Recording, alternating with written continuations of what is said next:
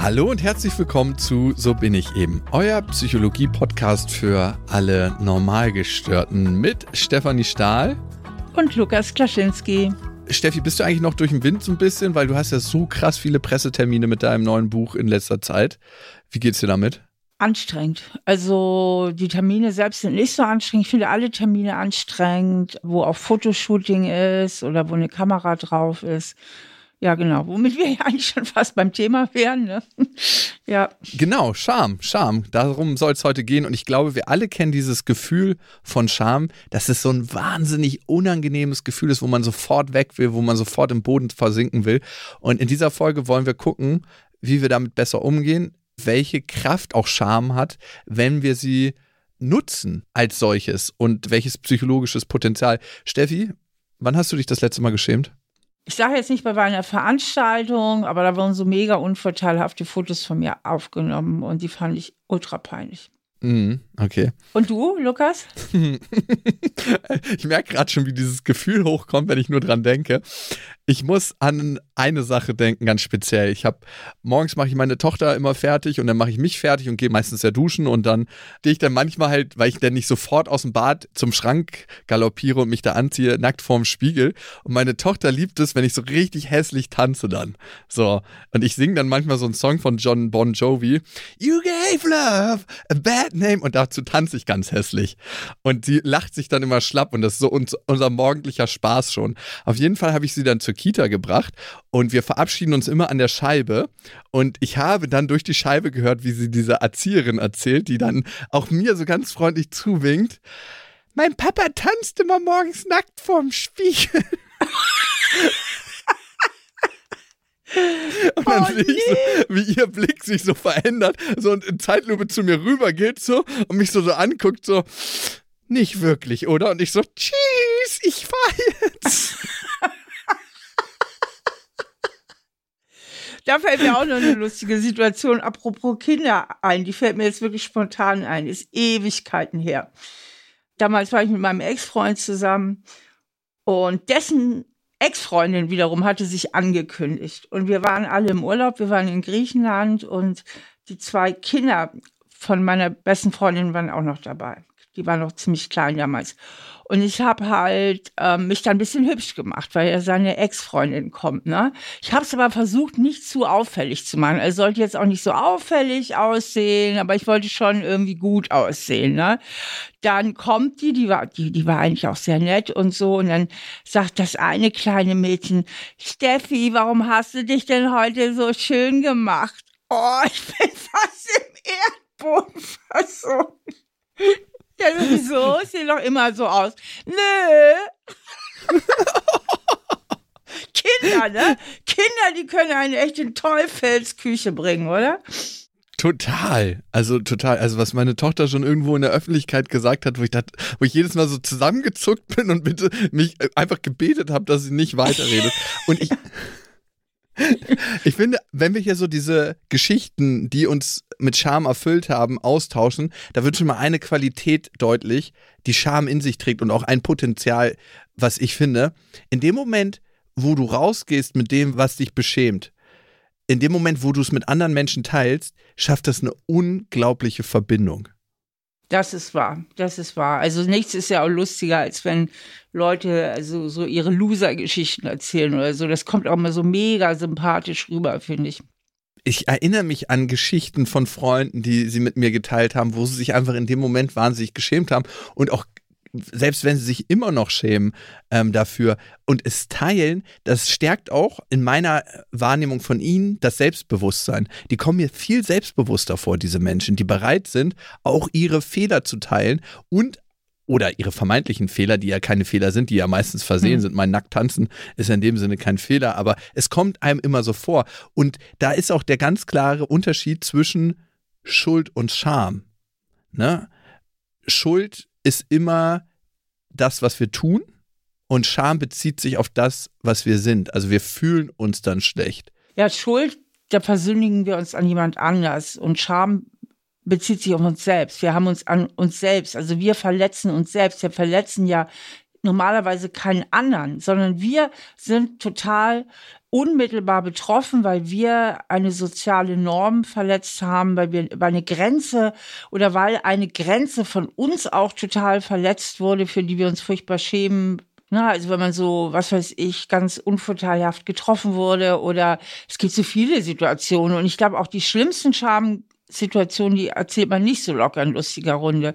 Ich habe eben mal so eine Liste gelesen von Situationen, die irgendwie allen Menschen peinlich sind. Bei einer musste ich laut auflachen.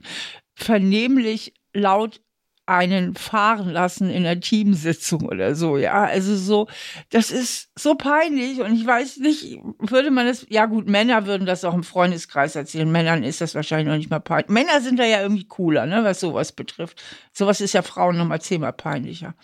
Ja, aber auch sowas, ja, ne? So, wenn so Körpergeschichten passieren in der Öffentlichkeit, unglaublich unangenehm. Ja. Ich erinnere mich auch noch an eine Situation, die auch ultra tief peinlich ist und wir merken einfach da, wie tief Scham in uns festsitzt. Ja, und das Krasse ist, Scham kennt halt keine Verjährungsfrist, ja. Scham hat keine Verjährungsfristen.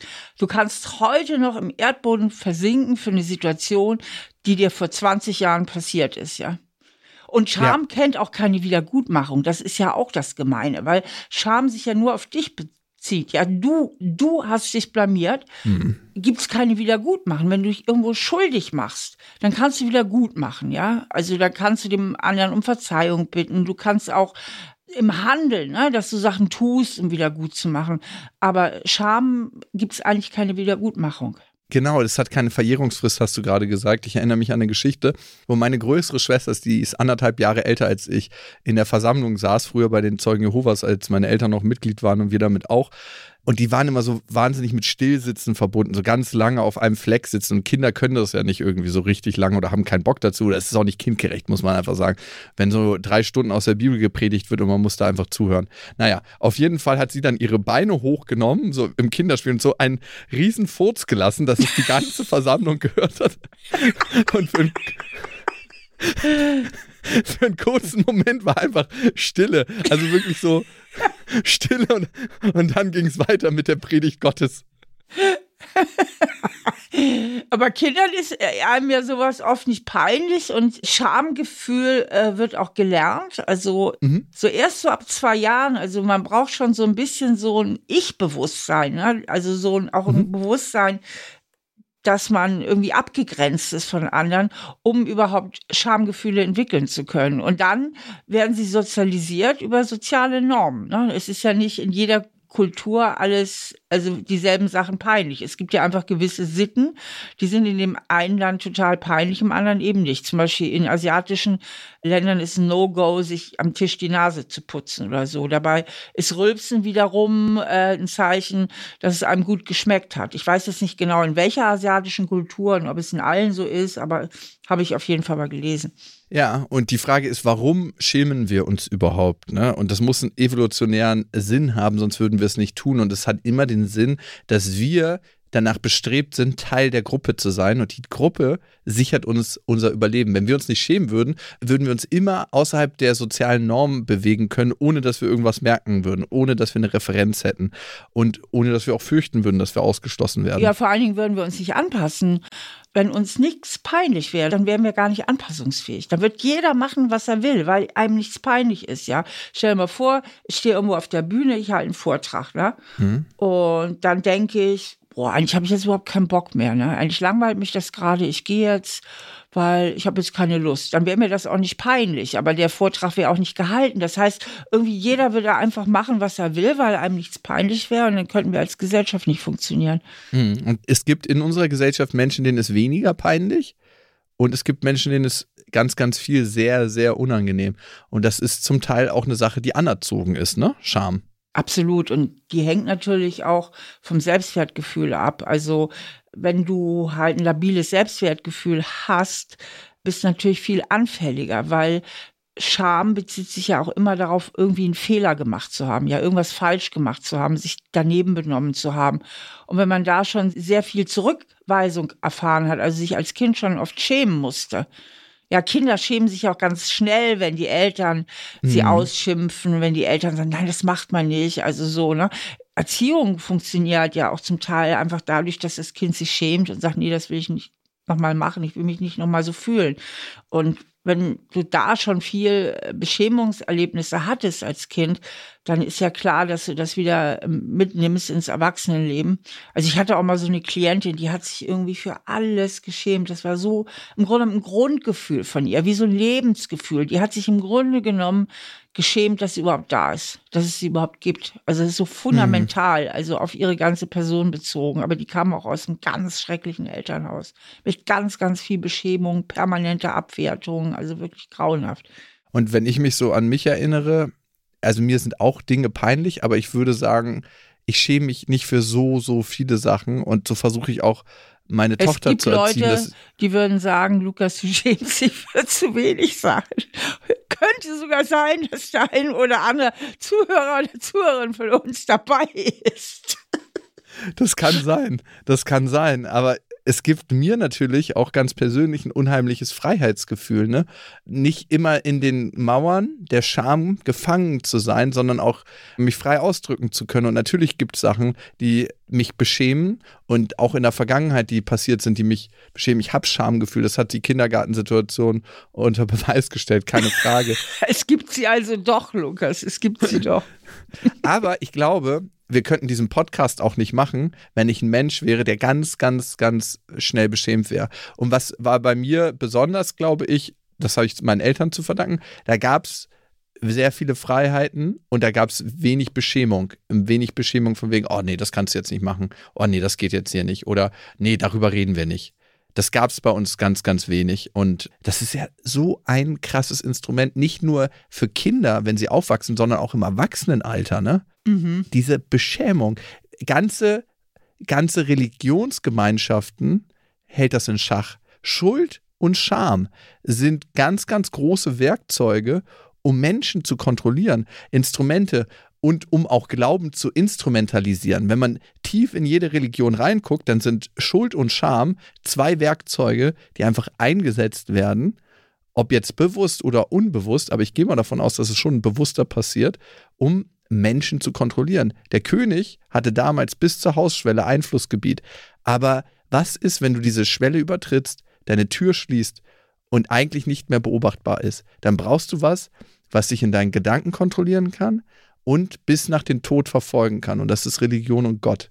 Und dann kannst du Menschen kontrollieren. Ich sage nicht, dass es dafür geschaffen wurde, aber es wird manchmal dafür genutzt. Auf jeden Fall. Steffi, du hast gerade von dieser einen Klientin gesprochen. Was ist jetzt, stellt sich die Frage, wenn man ganz oft unter Schamgefühlen lei- leidet und äh, es strengt einen ein, man merkt so richtig so, oh, man würde gerne bestimmte Sachen machen, aber ich kann nicht, weil ich mich so schäme. Das kann im Alltag sein, dass ich eigentlich eine Person auf der Straße sehe, die ich attraktiv finde, aber so Angst davor habe, beschämt zu werden durch eine Abweisung, ähm, dass ich es nicht mache oder einen Job, wo ich Angst davor habe, irgendwie einen Vortrag zu halten und dann beschämt bin, falls ich das nicht hinkriege auf die Art und Weise. Es kann ja einschränken. Was mache ich, Steffi, wenn ich ein Mensch bin, der sehr schnell beschämt ist und das gerne loswerden würde oder besser damit umgehen würde? Ja, du hast ja eben schon implizit eigentlich angesprochen, den Zusammenhang zwischen Angst und Scham auch. Mhm. Scham hat ja immer etwas mit dieser Angst vor Zurückweisung auch zu tun. Ne? Also sich, Mhm. Also eigentlich aus der Gesellschaft rauszufliegen, ja.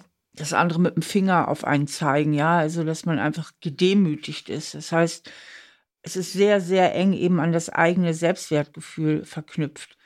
Und da gibt es ja eigentlich zwei Komponenten. Die eine ist die Komponente, die Angst zu versagen. Ja. Also nehmen wir mal diese Vortragsangst, sich da zu blamieren, sich zu beschämen, einen schlechten Vortrag zu halten oder noch schlimmer auf einer tieferen Ebene totalen Blackout zu haben, zu zittern, zu schwitzen, zu stammeln, also dass man wirklich auch körperlich versagt vor lauter Angst und sich dann ganz furchtbar blamiert. Äh, Und das hat ja zwei Komponenten. Die eine ist, ich schaffe es nicht. Mhm. Ne? Ja. Das ist die eine Komponente, also die Versagensangst. Und die andere Komponente ist, ich halte es nicht aus, wenn ich es nicht schaffe. Na, Mhm. Also ich halte es nicht aus, einen Fehler zu machen oder ich halte es nicht aus, wenn die Frau, die ich eigentlich gerne ansprechen würde, mir einen Korb gibt, ne, wenn die mir eine Abfuhr gibt, ja. Ich halte das Gefühl nicht aus. Und an beiden Fronten kann man natürlich ansetzen. Das heißt, die eine Front wäre, mehr in Situationen zu gehen, wo ich Beschämung erfahren könnte und dann mit dem Gefühl sein. Also um das mal klarer zu machen, wenn ich jetzt zum Beispiel beschämt wäre, einen Korb von einer Frau zu bekommen oder von einem Mann, den ich in einer Situation anspreche, zum Beispiel auf der Straße, dann müsste ich das eigentlich mehr machen, um zu merken, ich löse mich nicht auf, nur weil jemand anderes mich zum Beispiel zurückweist und stelle dann aber auch vielleicht fest, dass es gar nicht so viele Zurückweisungen gibt, wie ich vermute, sondern dass sich öfter mal ein freundlicher Dialog entwickelt, so hey, danke, dass du mich angesprochen hast, danke für die Blumen, ich bin in der Partnerschaft oder ähm, du äh, irgendwie nicht, aber ich äh, danke dir vielmals fürs äh, Kompliment oder du glaubst doch nicht wirklich, wir fischen nicht in einer Liga oder was auch immer, aber dass man sich nicht auflöst, wenn dieses Gefühl kommt, weil dieses Gefühl wirkt ja so, als ob ich so zerkrissel. Also wenn du mal in dieses Gefühl Scham reingehst, ist das schon fast so ein Gefühl von, ich löse mich auf eine ganz bestimmte Weise auf, als ob jemand so eine Art Energiesäure über mich rüberkippt und die macht, dass ich verschwinde, so eine Energiesalzsäure. Das beschreibst du eigentlich wunderbar. Ähm, wie, also Scham ist, glaube ich, auch eins der Gefühle, das sage ich jetzt aber so ein bisschen aus dem Bauch raus, die mit am Körper nächsten sind, ne? also wo man am mhm. stärksten auch so eine körperliche Reaktion hat. Aber was ich noch hinzufügen wollte, es geht auch schon um die Antizipation der Situation. Also oft mhm. denken wir ja Sachen nicht zu Ende. Also wir stellen uns vor, eine schamauslösende Situation, zum Beispiel ich spreche ja. jemand Fremdes an, der, den ich attraktiv finde. Und dann kommt bei vielen Menschen sofort so eine Abwehrhaltung, nee, mache ich nicht, tue ich nicht. Anstatt sich mal zu fragen auf einer Skala von 0 bis 10, mhm. wie schlimm ist jetzt eigentlich das Gefühl von 0 bis 10? Ja. Das mache ich manchmal auch mit meinen Klienten. Dann frage ich, sag mal, von 0 bis 10, welches Problemgewicht hat jetzt diese Emotion? Mhm. Und dann sagen die zum Beispiel 6. Also 10 wäre jetzt ganz schlimm, ja? 6. Mhm. Und dann sage ich ja, okay, also dann stellen wir uns das jetzt mal vor. Der, die Menschen sind meistens schon in dieser Vorstellung. Ich leite sie dann an, sich das auch wirklich mal vorzustellen. Sie sprechen jetzt jemand an und dann kommt schon dieses kribbelige, total unangenehme Gefühl. Und dann sage ich, okay, von 0 bis 10 und dann sagen die zum Beispiel 6. Und dann sage ich, lässt sich das jetzt wirklich nicht aushalten? Mhm. Na, bleib mal bei dem Gefühl, bleib mal da, bei dem Gefühl ist es wirklich ja. nicht auszuhalten. Und dann stellen eben ganz, ganz viele fest, doch, eigentlich ist es ja auszuhalten, ja. Also wir biegen halt oft schon ab oder vermeiden, wir vermeiden schon äh, Situationen, bevor wir sie überhaupt zu Ende gedacht und zu Ende gefühlt haben. Denn ich sage ja. immer, man kann ja auch mit Angst etwas machen. Man kann mit Angst einen Vortrag halten. Man kann mit Angst eine fremde Person ansprechen und so weiter und so fort. Also, Unbedingt. dass man einfach mal eine größere Emotionstoleranz gewinnt. So ist der Fachausdruck Total. Dafür. Ne? Ja, ich sag, sag dazu mal Gefühlsbereitschaft, also dass wir bereit sind, alle Gefühle zu fühlen. Und für mich ist immer ein Wort ganz, ganz wichtig. Ne? Ich gehe zur Arbeit und halte den Vortrag, aber ich habe Angst. Es ist was ganz anderes, wenn du sagst, ich gehe zur Arbeit und halte einen Vortrag und ich habe Angst. Wenn du das aber mit einem und ersetzt, das heißt, du integrierst die Emotion und sagst, das ist Teil davon und das ist in Ordnung, anstatt zu sagen, diese Emotion gehört nicht zu mir, die will ich auf gar keinen Fall spüren. Ich biege, bevor diese Angst überhaupt wirklich aufkommen kann, bevor die Scham überhaupt aufkommen kann, ab. Und das ist der Weg, wie der Dämon entsteht. Wenn wir sagen, wir lassen die Angst nie wirklich zu oder die Scham nie wirklich zu, dann entsteht irgendwann eine Angst vor der Angst. Und dann wächst es und wächst es und wird größer und größer und größer. Genau, das ist absolut richtig. Also diese Gefühle zu akzeptieren und erstmal zuzulassen, ist immer ein ganz, ganz wichtiger Schritt, auch dahin, dass sie sich auch widerlegen können ne? und nicht permanent unterschwellig so vor sich hin wabern. Und, aber ich komme jetzt mal auf diesen zweiten Aspekt. Also der eine Aspekt ist ja an einer größeren Emotionstoleranz zu arbeiten, nämlich an der Frage, kann ich das nicht einfach auch mal aushalten? Mhm. Und der andere Aspekt ist die Versagensangst und die hängt natürlich mit dem Selbstwertgefühl zusammen und aber auch in vielen Situationen auch mit einer guten Vorbereitung. Ne? Also auch solchen Ängsten, gerade Vortragsängsten, kann man ja auch begegnen mit Vorbereitung. wo man halt eben viel dran arbeiten kann. Man kann an seinem Selbstwertgefühl arbeiten. Das sind aber alles Situationen, die wir ja jetzt ansprechen, wo die Scham im Grunde genommen antizipiert wird. Und dann kannst mhm. du der Situation dich entweder stellen oder du kannst sie ausweichen. Die krassesten Situationen sind natürlich die, wo du überhaupt nicht drauf eingestellt warst. Was weiß ich, du ja. hast äh, als Frau hast tolle hohe Schuhe an, legst einen großen Auftritt hin, na, so, und dann legst du dich erstmal der Länge nach auf die Schnauze oder so, ja. Oder du läufst einfach und viele sehen es gegen eine Glastür, ja. Da hat der, der, der Dykes, wie heißt der, dieser Manfred Dykes heißt er, glaube ich, dieser unheimlich bekannte Österreicher Karikaturist. Der hat mal so eine mega coole Karikatur gemacht. Das ist Otto sowieso, ne? Er ist gerade gegen die Glasscheibe gelaufen und tut so, als ob nichts gewesen wäre. Der Gesichtsausdruck dazu und er tut so, als ob nichts gewesen wäre. Aber da haben wir nämlich einen ganz wichtigen Aspekt nochmal von Schamgefühlen, den wir eben gar nicht erzählt haben. Scham funktioniert nur in Anwesenheit anderer Menschen. Also du brauchst Zeugen. Ja. Also ohne, ohne Zeugen gibt es keine Scham. Ne? Also du brauchst Zeugen. So, und die Zeugen, die wird es ja auch immer weiter geben. Also die Frage ist, was machst du denn mit Situationen auch, auf die du dich gar nicht vorbereiten kannst, die einfach nur spontan irre peinlich sind. Also da gibt es auf jeden Fall die Möglichkeit, einmal achtsam zu sein, Achtsamkeitsübung, erstmal dieses kurz im Gefühl bleiben, also zu sagen, durchatmen und es auch ein Stück weit aushalten und dann war es das.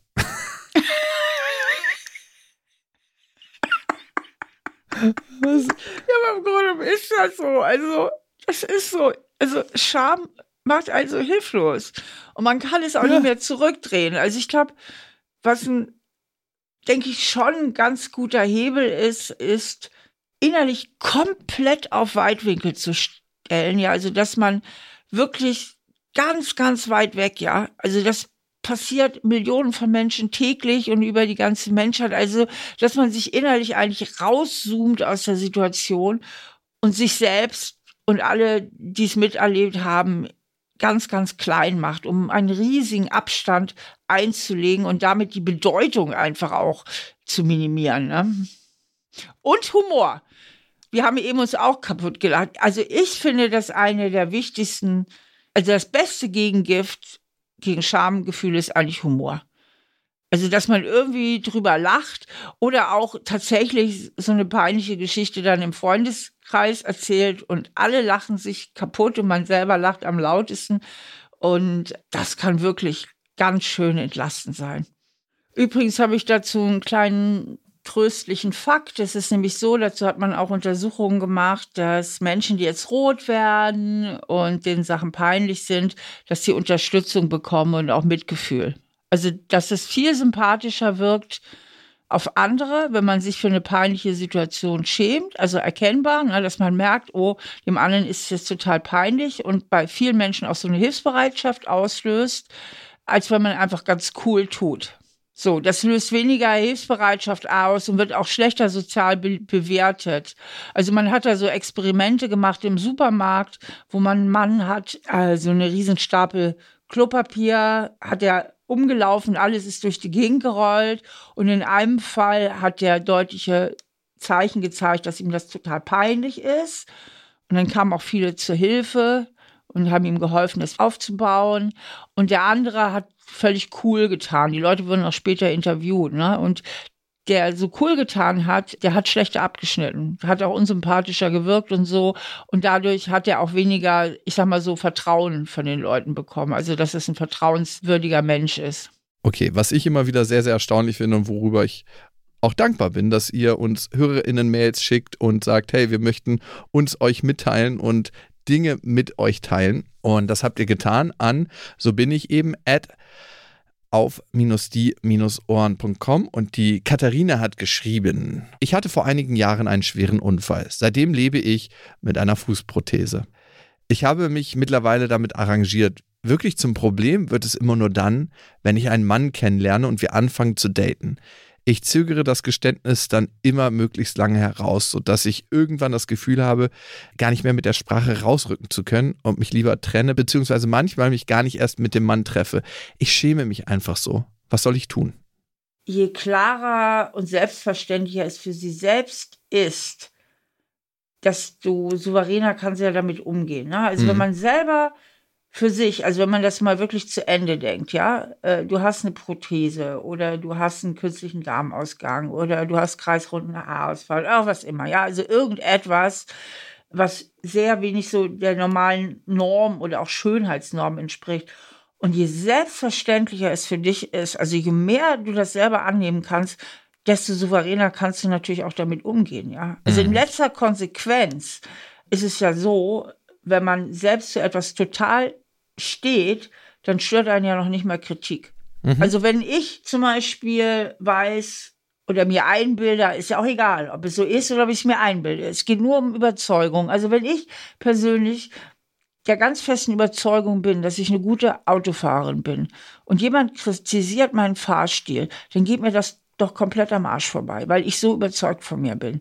Das heißt, alles, was wir selbst annehmen können und je besser wir es annehmen können, desto immuner werden wir in dem Punkt auch gegen Zurückweisung. Also ich würde der Kati raten, noch mehr diesen Weg zu beschreiten, das selber für sich anzunehmen und als zu sich gehörig zu integrieren. Und desto leichter wird es ihr auch fallen, damit umzugehen und das auch anzusprechen. Ja, und was kann es da für Wege gehen? Und das Ansprechen ist, glaube ich, auch ganz, ganz wichtig. Also manchmal fängt es ja schon bei Sachen an, die vielleicht gar nicht so groß sind. Ne? Ein Mann, eine Frau fühlt sich mit ihrer Figur nicht wohl und dann merkst du, wenn du mit der Person zu tun hast, dass sie immer so ein bisschen was vertuschen will. So darauf achtet, dass man bestimmten Winkel nicht von ihr sieht oder wie sie aufsteht und von der Couch weggeht oder sowas. Alles schon erlebt.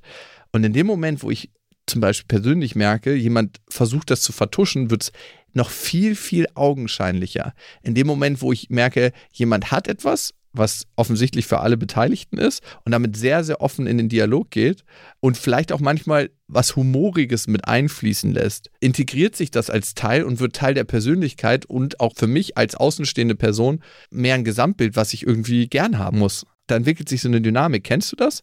Ja, absolut, absolut. Vor allen Dingen verschlimmert das ja, weil wenn du schon die Bewertung kommunizierst durch Gestik, Mimik oder auch indem du das wirklich abwertest verbal, lieferst du dem anderen ja die Abwertung schon direkt mit ins Haus. Total, genau. Und du lässt ganz, ganz viel Platz auch für Vorstellungen. Und wenn du das offen an den Tisch bringst, dann auch wieder da, es wirkt viel selbstbewusster, weil es ja auch bewusst ist. Ich versuche nicht einen Teil meines Seins und meines Körpers abzuspalten, sondern bin mir dessen bewusst und integriere den. Und das ist eigentlich ja auch eine Urdefinition von Selbstbewusstsein. Ich bin mir meiner selbst bewusst. Und genau, Wege können dahin sein, Humor und man muss ja auch nicht gleich Vollgas geben und sich die ganze Zeit selbst ironisch irgendwie auf die Schippe nehmen, sondern man kann ab und zu das mal ausprobieren als kleines Gewürz.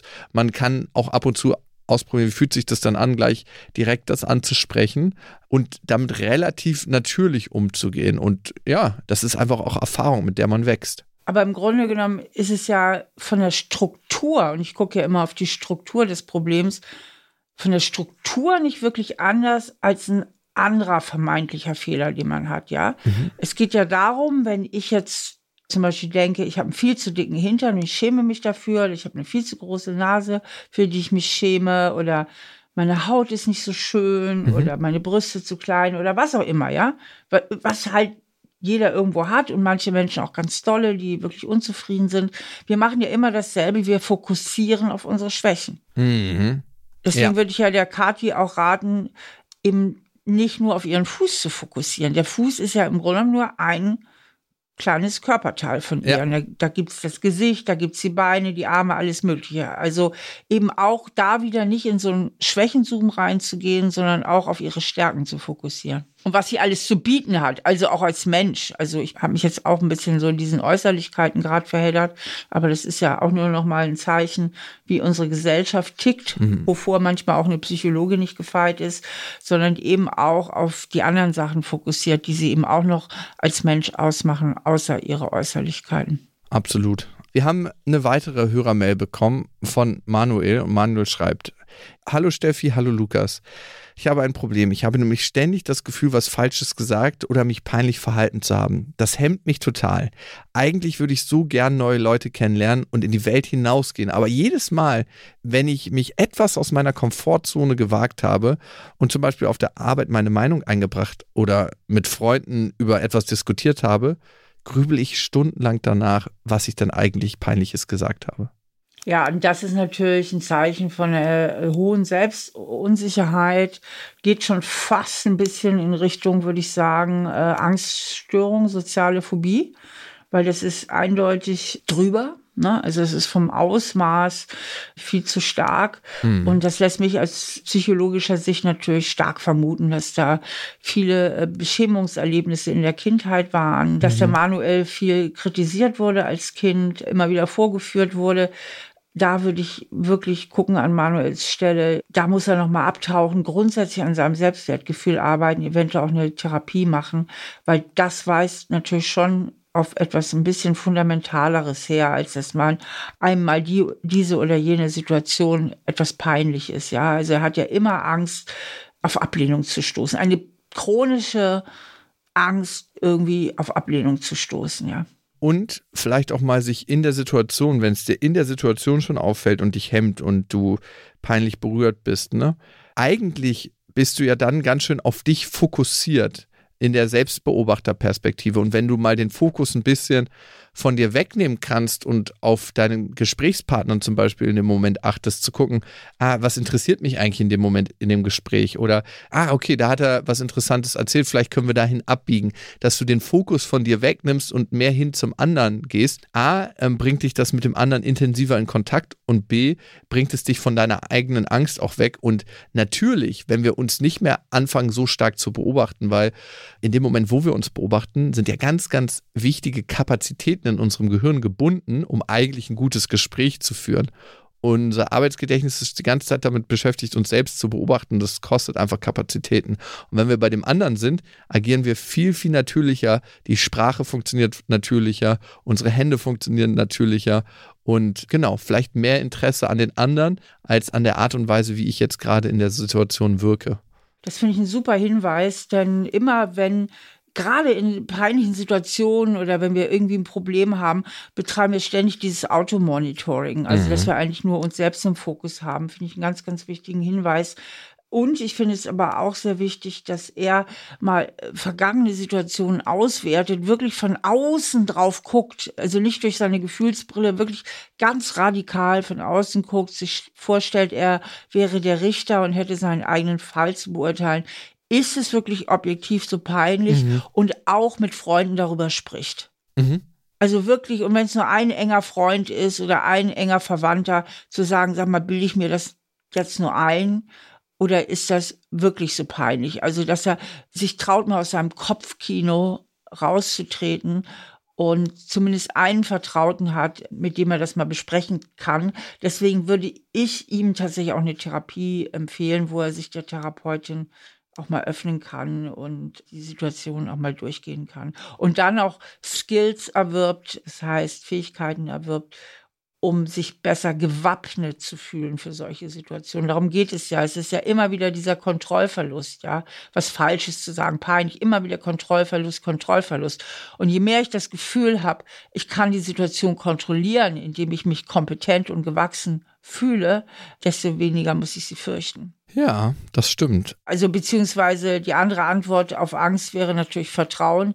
Genauso gut natürlich an der Front, je mehr ich mir vertrauen kann und je, umso mehr ich auch anderen Menschen vertrauen kann, dass sie nicht alle so böse sind, alle so schlimm und alle nur über mich lachen wollen, desto weniger Angst wird sich natürlich auch einstellen. Also Vertrauen und Kontrolle.